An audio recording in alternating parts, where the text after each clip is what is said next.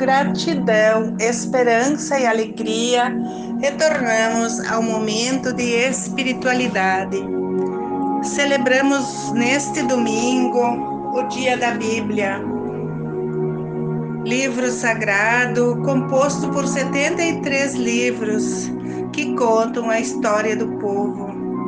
É uma catequese básica para formar uma identidade cristã.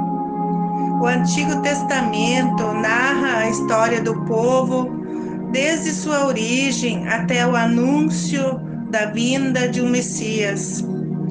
O Novo Testamento conta toda a trajetória de vida de Jesus, desde o nascimento até após a sua ressurreição.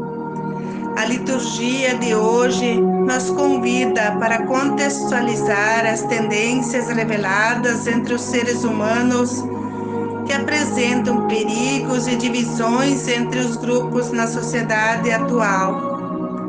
A bondade divina se estende e derrama seu espírito para todos de forma livre, considerando os dons e carismas enviados para o bem de todos. Infelizmente, as igrejas e religiões não estão livres do ciúme doentio que às vezes faz com que as pessoas se condenam mutuamente. Acham que somente elas sejam capazes de profetizar e se sentem ameaçadas quando percebem que outras pessoas também profetizam. Essas pessoas podem até ter conhecimento da Bíblia, mas não a entendem e muito menos vivem a sua mensagem.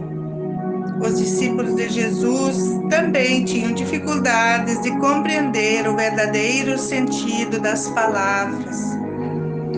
Na primeira leitura do livro dos Números, aparece uma denúncia para Moisés, quando Naum, filho de Josué, seu ajudante, disse: Meu senhor, tem dois senhores pregando no acampamento e eles não estavam na formação.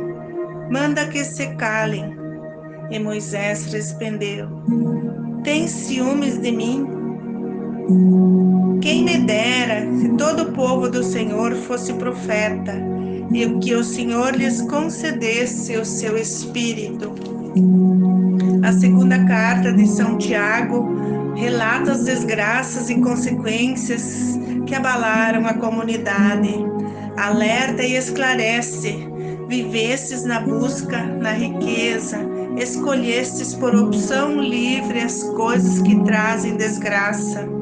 Quem adota práticas de exploração, domínio e cobiça terá sua recompensa. O ouro e a prata estão enferrujando, a riqueza está apodrecida, as roupas carcomidas pelas traças.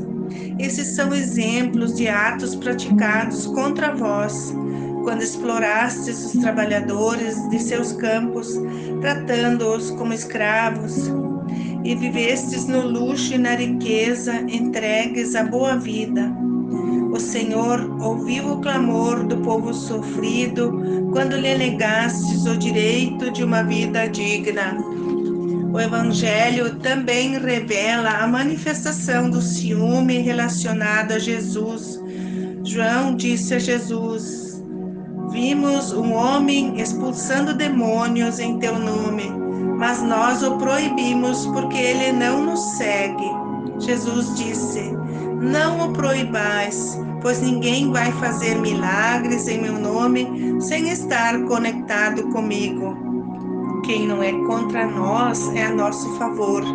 Em verdade eu vos digo: quem vos der a beber um copo de água porque sois de Cristo, não ficará sem recompensa. E se alguém escandalizar um desses pequeninos que creem, seria melhor se fosse jogado no mar com uma pedra amarrada no pescoço. Se a tua mão te levar a pecar, corte-a. Se o teu pé te levar a pecar, corte-o. Se o teu olho te leva a pecar, arranque-o.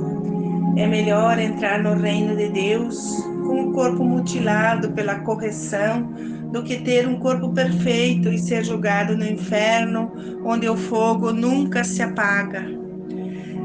Às vezes é muito difícil trabalhar em lugares onde há manifestações e atitudes ciumentas.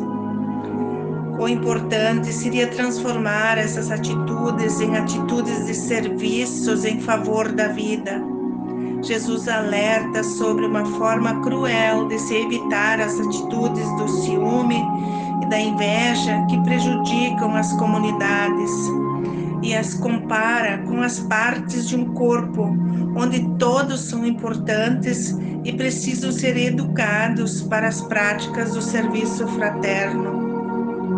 O Evangelho fala de cortar a mão, os pés, a língua, caso essas partes atrapalhem a unidade da nossa pessoa ou a comunidade. Ele exige escolhas e renúncias. É uma opção nada fácil, mas é um exemplo fundamental do amor vivido e ensinado por Jesus. Tirar de perto de nós, cortar fora aquilo que nos faz mal, que nos faz perecer. Neste domingo da Bíblia, Agradecemos a Deus o dom da Sua palavra, que ela nos ilumine com sabedoria para superar nossas dificuldades de compreensão da Sua palavra e nos encaminhe para o caminho do bem, da superação e da construção de uma sociedade mais justa e humana. Um ótimo domingo para todos nós.